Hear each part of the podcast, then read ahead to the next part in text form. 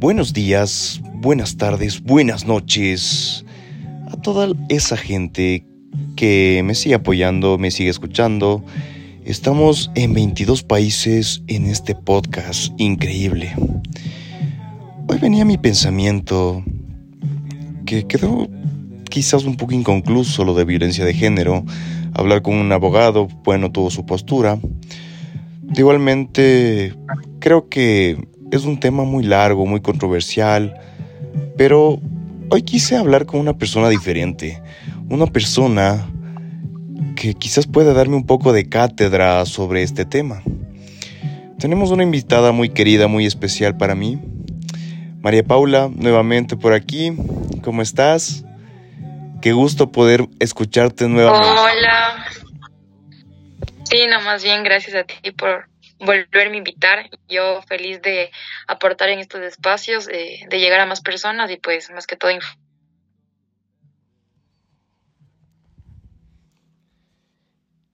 ¿Y de ID? María Paula, no se te escucha muy bien. ¿Me escuchas? Ahí te escucho, perfecto.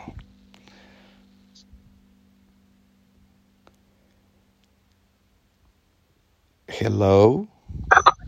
Ya, ahí estoy. ok, ahí te escuchamos bien. A ver. ¿Me escucharon? ahí te escuchamos. Ya. No, te decía que muchas gracias por la invitación. Yo siempre gustosa en aportar en este tipo de espacios donde llegue a más personas para poder informar y también de, conocer otros puntos de vista. Ok, bueno, eh, estábamos hablando de la violencia de género. Tú escuchaste el podcast anterior y bueno, me estabas comentando muchas ideas, muchas cosas que quisiera que me pongas en este momento en contexto, quisiera que me hables un poquito de lo que tú opinas sobre la violencia de género, de lo que tú has escuchado sobre este tipo de vivencias. Bueno, la violencia de género, estamos hablando de la violencia que afecta en su mayor parte a mujeres y a personas que pertenecen a la comunidad LGBTQ+.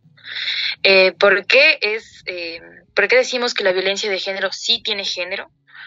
porque estamos hablando que eh, estadísticamente el Ecuador es uno de los países más que tiene alto índice de violencia contra la mujer. En el 2022 terminamos con 332 femicidios, lo que quiere decir que una mujer era asesinada cada 26 horas y comparando el mismo periodo de tiempo con este año, estamos incrementando. Entonces, ¿qué estamos haciendo como país? ¿Qué está haciendo el Estado para garantizar los derechos de las mujeres, niñas eh, y adolescentes y adultas mayores también, por supuesto? Eh, también, ¿qué está haciendo por, por la comunidad LGBT? Entonces, son muchas deudas pendientes que tiene el Estado hacia nosotras. Entiendo, entiendo, María Paula. Eh, bueno, sabes que, bueno, primero felicitándote eh, porque sé que tuviste una reunión donde, bueno, expusiste también estos temas en el Liceo Ceballos, me parece, aquí en la ciudad de Ambato. De igual manera, comentarte que hoy justamente pude escuchar por palabras de una persona que venía en este caso de, España y me comentaba un, eh, un poquito sobre eh, lo que viven en España, ¿no? O sea, es una vivencia que yo escuché el día de hoy mientras viajaba de la ciudad de Quito. Entonces me comentaba esta persona, ¿no? Que en España, en España justamente, eh, bueno, ya, ya hay leyes para las personas en este caso que son trans, para los gays, para lesbianas y para todo tipo de personas, ¿no? En este caso, eh, con distintos géneros.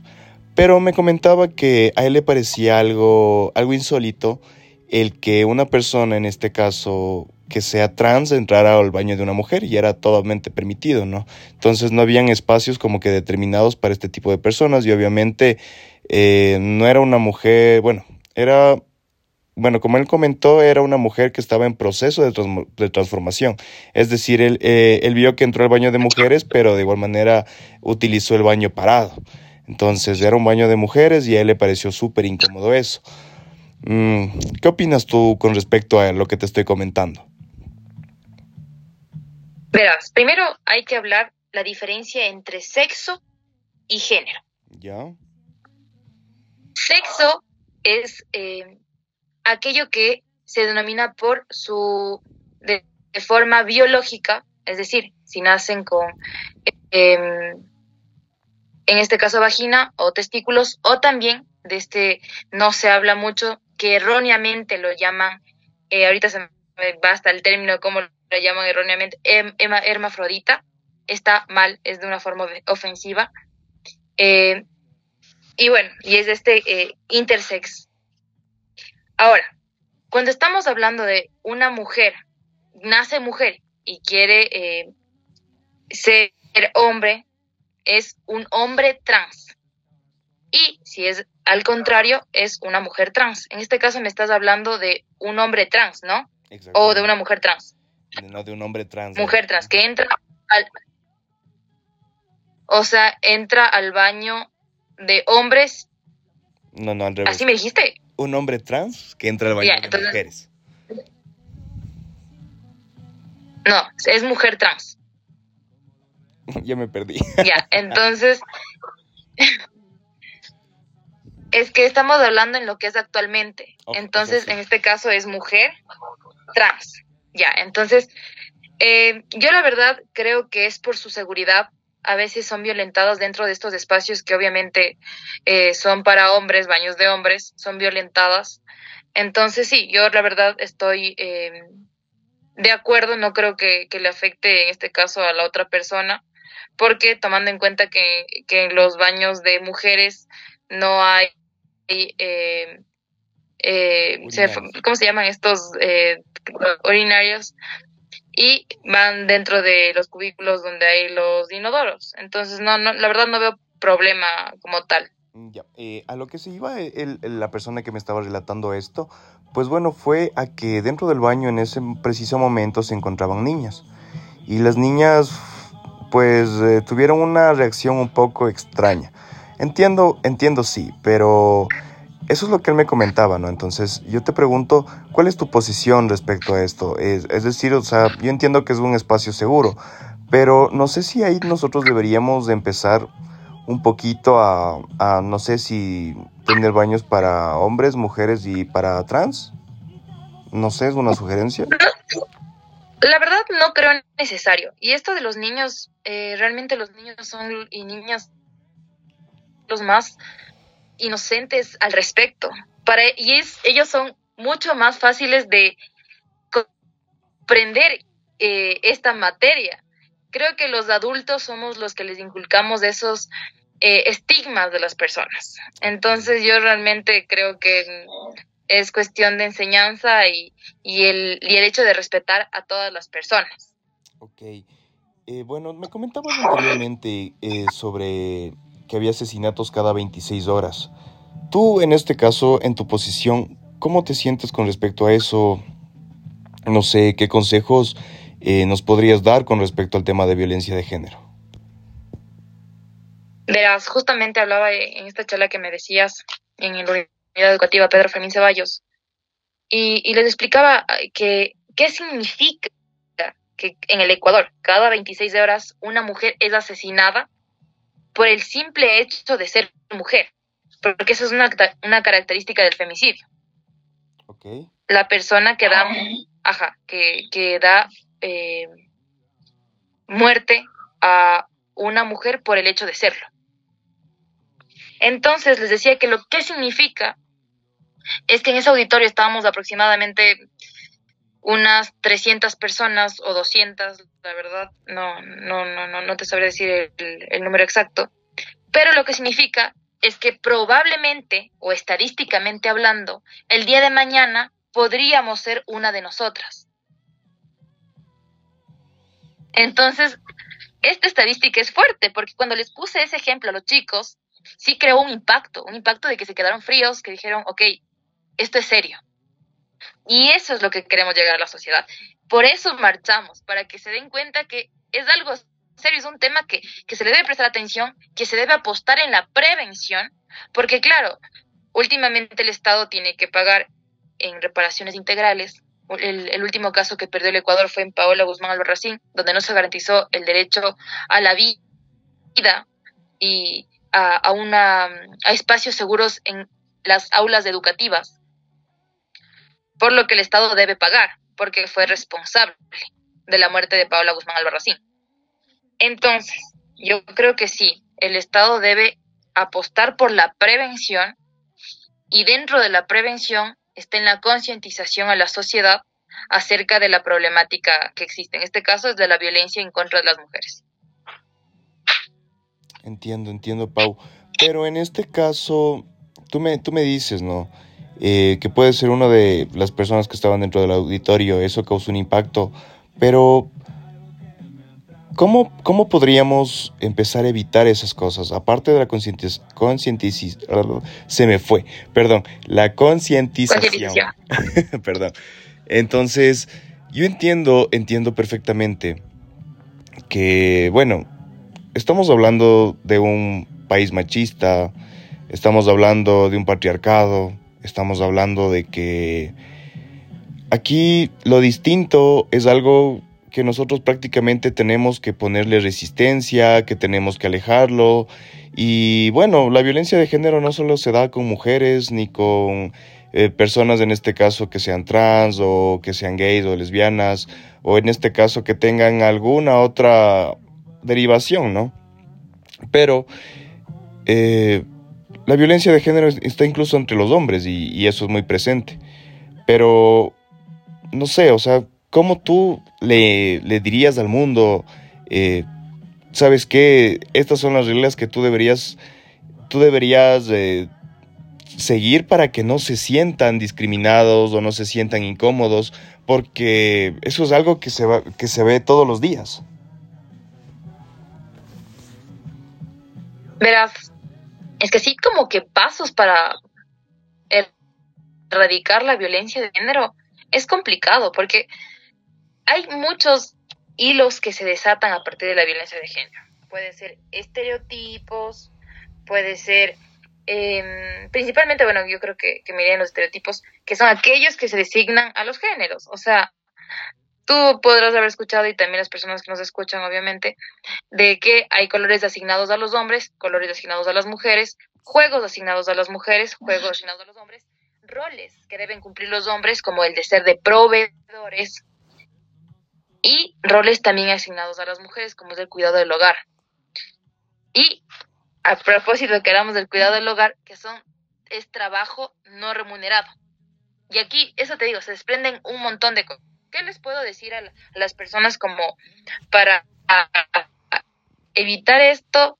Es la deconstrucción, entendiéndose que los estereotipos son una construcción social, es decir, algo que la sociedad nos hizo creer, como esto que ya, ya les mencioné anteriormente, pero así como se construyó, se puede deconstruir. En palabras más sencillas, son cosas que aprendimos y así como aprendimos, se las puede desaprender para volver a aprenderlas. No sé si te enredé o si me cachaste la idea. No, desde luego, yo te entiendo, te entiendo perfectamente. Obviamente son cosas que ya vienen con la cultura, es por el tema, en este caso, bueno, eh, tomando otro, otro ejemplo, ¿no? En este caso es eh, como más o menos en, en, Oriente, ¿no? Que tienen siete mujeres, que tienen ciertas cosas, tomando un ejemplo un poco denso, ¿no? Entonces, cuando llegan acá, aún donde vivimos en monogamia, pues se les va a hacer complicado. O bueno, en todo caso, como aquí poniendo en el tema comida. Si nosotros aquí comemos todos los días pollito, quizás en la costa todos los días pescadito, pero si vienen acá se les hace raro, y si nosotros vamos allá se les hace muy raro. Y si uno se queda a vivir dentro de X o Y lugar, pues obviamente vamos a tener que acostumbrarnos a las cosas, ¿no? Y ahí es lo que tú me mencionas, que es la desconstrucción y aprender nuevamente eh, nuevas cosas. Sí, desaprender para volver a aprender, más sencillo. Pero lo, que me mencionaste hace eh, un ratito en cuestión de que en el Oriente tiene siete mujeres, es va más allá de esto, porque ahora estamos hablando de la cosmovisión que tienen esas comunidades. Obviamente para mí eh, se me... ¿Ya se me escucha? Sí, sí, se te escucha, se escucha muy bien. Ya, entonces eso ya es un análisis que no me correspondería a mí, porque una no, eh, no pertenezco a las comunidades y por ende no entiendo su realidad y tampoco entiendo su cosmovisión. Exactamente. Ahora, si me preguntas de mí desde mi punto de María Paula, me parece algo súper denso, porque las siete mujeres que tienen no son mayores de edad, muchas veces son niñas, y para mí una niña no, ya también son niñas que están embarazadas, y para mí, desde mi punto de vista, una niña no debe ser madre. Entonces, eso, y ese es un tema que, como te dije, no me corresponde, pero esa es mi opinión desde María Paula, alguien que no entiende y que reconoce que no entiende esa cosmovisión. Te entiendo perfectamente, María Paula. ¿Sabes? Sabes que estabas hablando de algo, ¿no? De los estereotipos que nos forman. Y, bueno, en ese sentido, creo que hay mucha razón y creo que desde ahí estamos ya violentando todo el tema, ¿no? Porque desde que eres pequeño es, tú te caes, bueno, siendo yo hombre, tú te caes y es que un hombre, un hombre no llora, un hombre tiene que ser fuerte y lo que nos dicen, ¿no? Al menos a mí me han dicho personalmente, mi mamá me ha dicho, bueno, y tú cuando, tú tienes que trabajar, tienes que tener dinero porque si no, ¿cómo vas a mantener tu hogar? ¿Cómo vas a mantener tu familia? ¿Cómo vas a hacer ciertas cosas? O en este caso, eh, cuando yo tal vez sufrí depresión, me comentaban y me decían, ¿por qué, por qué Eres, hombre, deberías ser fuerte. ¿Por qué te sientes derrotado? Si prácticamente tú deberías ser la persona que impulsa el resto de gente. Entonces, esas cosas a mí como hombre me han forjado eh, ciertos miedos, ciertas inseguridades. Y de igual manera esas cosas a veces yo las veo que se transmiten. En mi, en, bueno, en mi caso no lo veo tan fuerte, pero yo he visto a personas que, eh, bueno, no sé, si tú te has topado con el caso, ya que tú eres abogada, pero llega el punto en que eh, un niño está llorando y llega el papá o llega la mamá y le pega, que porque estás llorando. O en este caso, una niña que le gusta jugar con, con muñecos, con carros, eh, no, le quitan los carros y le dicen, no, toma una Barbie porque tú tienes que jugar con las Barbies o con las Bratz o con cualquier X cosa, o tienes que jugar a la casita, uh, tienes que jugar al, a la cocinita, al mamá y al, papá, o sea, son cosas en este caso que yo sí he visto, he presenciado y, y son cosas que al menos yo no, no estoy muy de acuerdo porque creo que cada persona tiene habilidades diferentes, tiene percepción diferente de la vida, todos tenemos un mundo y en este mundo creo que todos eh, forjamos nuestra propia realidad. A mí me gustaría verlo el, con ojos, con mis ojos de eh, la realidad de otras personas para poder entender, y es que es así. Pero, no sé, tú, en este sentido, ¿qué es lo que tú ves? ¿Cuál es la realidad que tú estás percibiendo tú en este caso como mujer? Verás, eh, lo que mencionabas, eh, esto de, que tienes que proveer, que tienes que mantener el, hogar, estos son los estereotipos. Exactamente. Ahora, en cuestión a los niños, yo creo que es, hay un nuevo término, bueno, ya no es tan nuevo, la verdad, eh, sobre las nuevas masculinidades. Es que obviamente a las mujeres se nos ha hecho ver como más fácil el... Pero a los niños reprimirlas. Y ahí está el problema. Entonces las nuevas masculinidades dicen, ok, puede llorar, pero eso no significa que dejas de ser niño.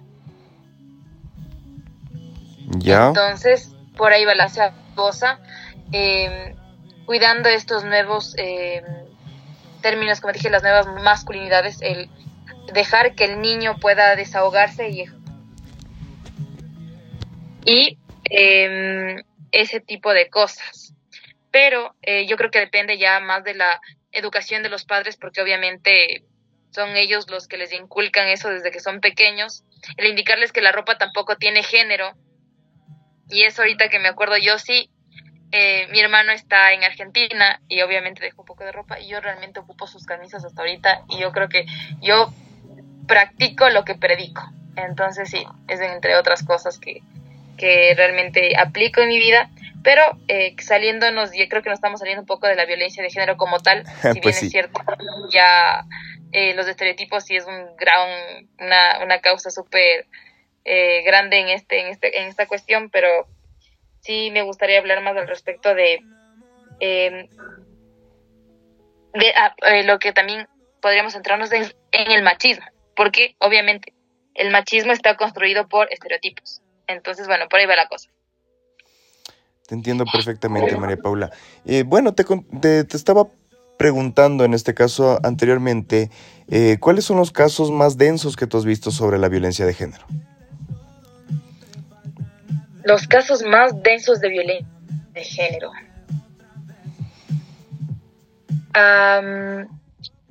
te cuento que hace un año, en el 2021, a finales, sí, a finales del 2021 me diagnosticaron depresión.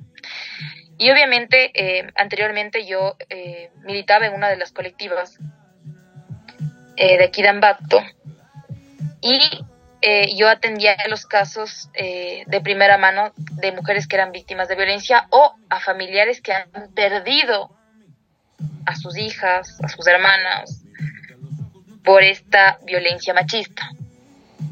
Uno de los casos que, de verdad me botó la cama y que me bajoneó un montón fue eh, el caso de una chica que fue por el 2011 aquí en Ambato y su asesino fue recién capturado.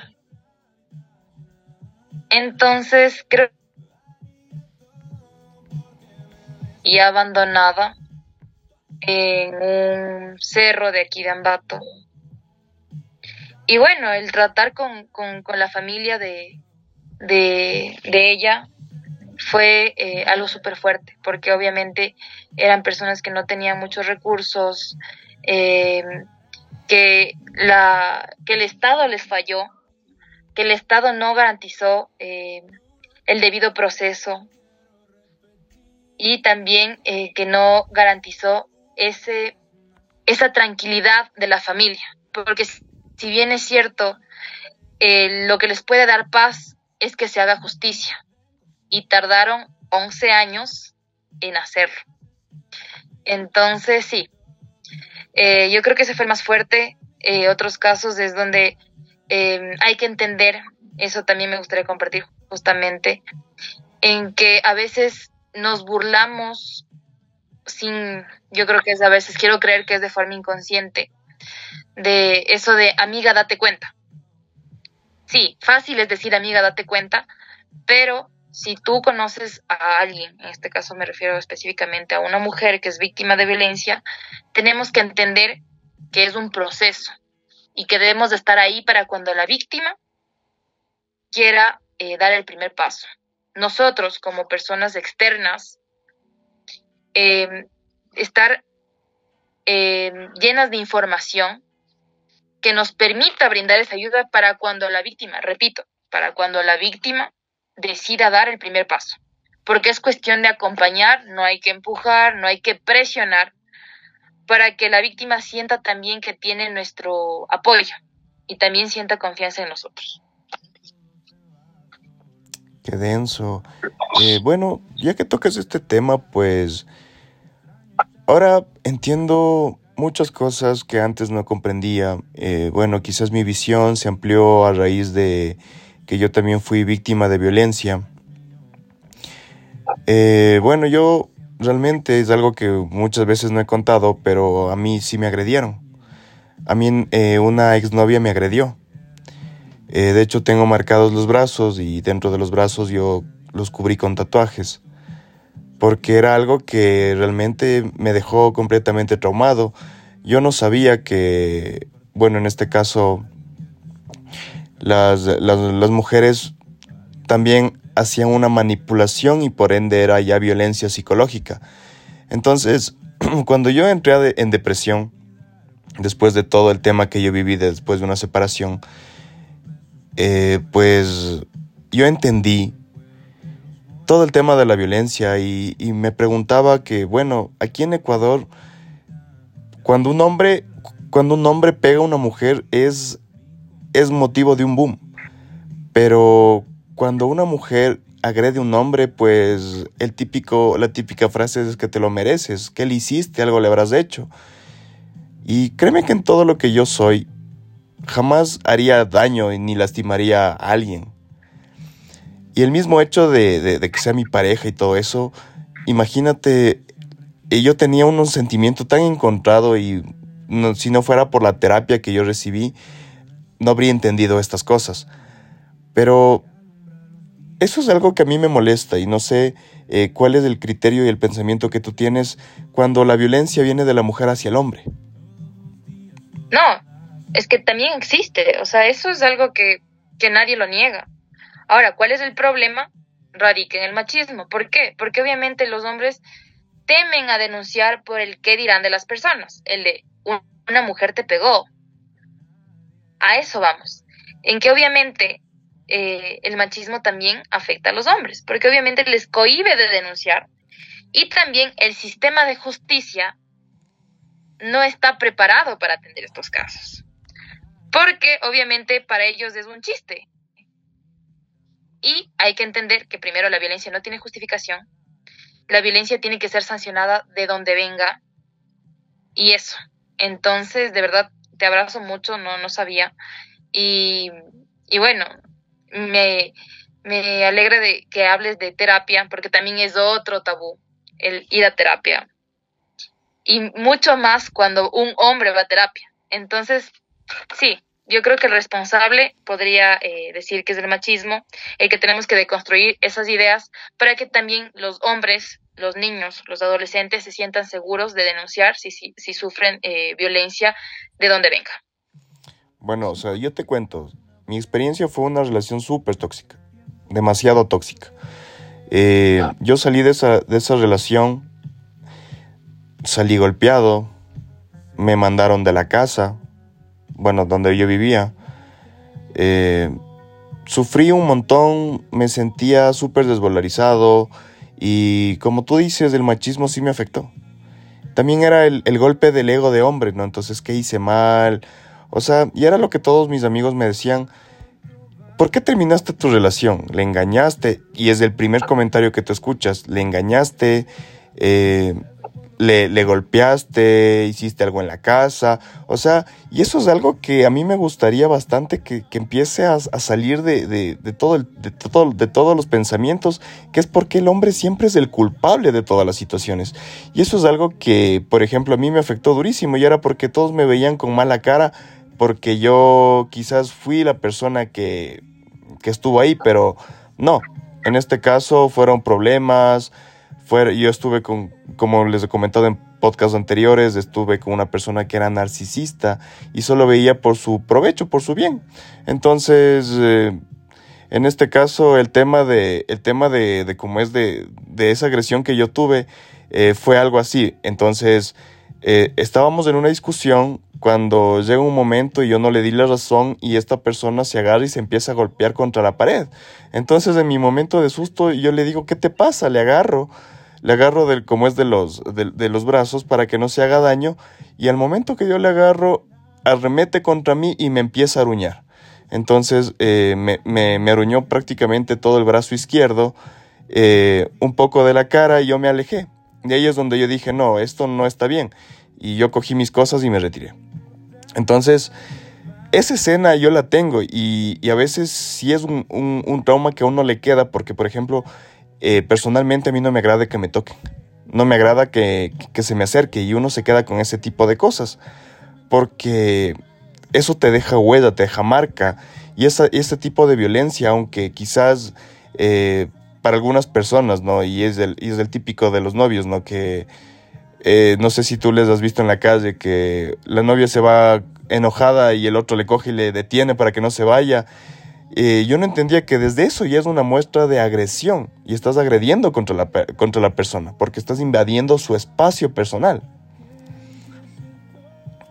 Sí, justamente, o sea, la violencia realmente eh, existe en la, en, la ley PBM que tenemos aquí normativa en el Ecuador, determina que existen siete tipos de violencia. Entonces, sí, realmente hay diferentes tipos de violencia. En este caso, como tú dices, pueden comenzar por un golpe, por un empujón. La violencia va creciendo. Entonces, son cosas, como tú dices, que para nosotros nos parecen normales. Y aquí viene, esta palabra la digo como súper suavecita, para que, porque no debemos normalizar que eso está bien. Es una pelea más, pues no. Eh, yo creo que es detectar a tiempo las red flags eh, y, e irse, pero no quiero que suene como tan fácil porque no es fácil. Entonces, em, eso eh, yo creo que seguir sumando con eh, elementos de que sumen de autoconocimiento como podcast, libros. Eh, existen igual creadores de contenido que son muy buenos, eh, de valor, que ayudan. Entonces, sí. Y en todo esto, Pau, quisiera que nos des una recomendación para ir conversando un poquito ya más de este tema, quizás en otros espacios, y ver algo más adicional, algo que podemos más darles como contenido de valor, como tú nos dices. Yo creo que el mejor consejo que puedo darles de, mi corta experiencia, porque tengo 22 años y desde el 2015 vengo trabajando en estos temas, yo creo que es corta experiencia, eh, eh, es comenzar a cuestionarnos, a deconstruir y a comenzar a trabajar desde nuestros espacios, a comenzar a trabajar en nosotros mismos. Porque si nosotros no, no tenemos esos, esas herramientas que nos ayuden eh, a uno mismo, no, no, vamos a, no vamos a poder tener las herramientas que van a ayudar a los otros. Y eso sí, el autocuidado es lo principal. A nosotras como activistas, em, el estar expuestas a este tipo de casos como el que te conté, crea un desgaste físico, emocional, entonces es de reconocer que sí, estamos luchando por otras personas también, pero primero hay que autocuidarnos, eh, el ponernos en primer lugar a nosotras para poder atender después a otros. Nosotros. Eh, en cuestión de eh, violencia de, de, género, pues es eso. Yo creo que, lo que les mencioné anteriormente, en, el de tener en, consideración cuáles son los pasos a seguir si conocemos a alguien en, en, en, este, esta situación. El saber la ruta de violencia, a veces piensan que cuando hablo de la ruta de violencia es como los pasos para ser violento, no, es la ruta de atención en casos de violencia. En Tunguragua tenemos dos o tres que, que se deben estandarizar pero eh, e-, es importante conocerlos para poder ayudar a los otros. Qué bien, Pau. Y bueno, más que nada, creo que un poquito enfatizando lo que tú dices, creo que también es el tema de, de ser empáticos con cada persona, de entender que, de entender y de saber que yo debo tratar a las personas como yo quiero que me traten y si es que una persona está violentando mi lugar seguro o está tratando de, propasarse, creo que lo más sano es cortar, alejarse de ahí porque no merecemos que nadie nos haga de menos, nosotros somos importantes, somos maravillosos, cada quien tiene sus habilidades y cualidades y creo que eso nos hace grandes. A pesar de todos los problemas que podamos tener, creo que cada uno tiene una lucha y sabe por dónde tiene que ir. Y si en este caso necesitas ayuda, tenemos un arsenal de psicólogos, de, abogados que pueden ayudarnos. En este caso también está María Paula. Estamos completamente prestos para ayudarles. Si tú estás escuchando y necesitas ayuda, por favor escríbeme o escribe a, eh, escríbele a María Paula, que te vamos a ayudar con todo el gusto del mundo. Y recuerda que esto es Hablemos, es un podcast donde nosotros queremos ayudar a la gente Hablamos de muchas cosas y próximamente estaremos en YouTube gracias al auspicio de Sidesop, la bebida en este caso que esté el traguito de moda y cualquier situación que ustedes tengan, no duden en contactarnos. Te agradezco nuevamente María Pau por estar aquí. Me encanta conversar contigo, eres una de las personas favoritas y de mi día a día con la que yo puedo conversar y desahogarme de todas las cosas. Y creo que eso es importante, buscar a las personas y los espacios que son seguros. A ti, Roberto, eh, cuenta conmigo, como te dije, para más espacios. Este tema es muy amplio y vienen temas que se podría hablar un podcast de cada uno de ellos. Espero que no haya quedado disperso algunos temas. Sí, justamente lo que mencionamos al final, el de valorar. Y, bueno, a comenzar a cuestionarnos dentro de nuestros propios espacios sobre lo que es la violencia de género y, y esto. Muchas gracias, María Pau. Y a todos, muy buenas noches. Y recuerde, pórtense mal y nieguenlo todo.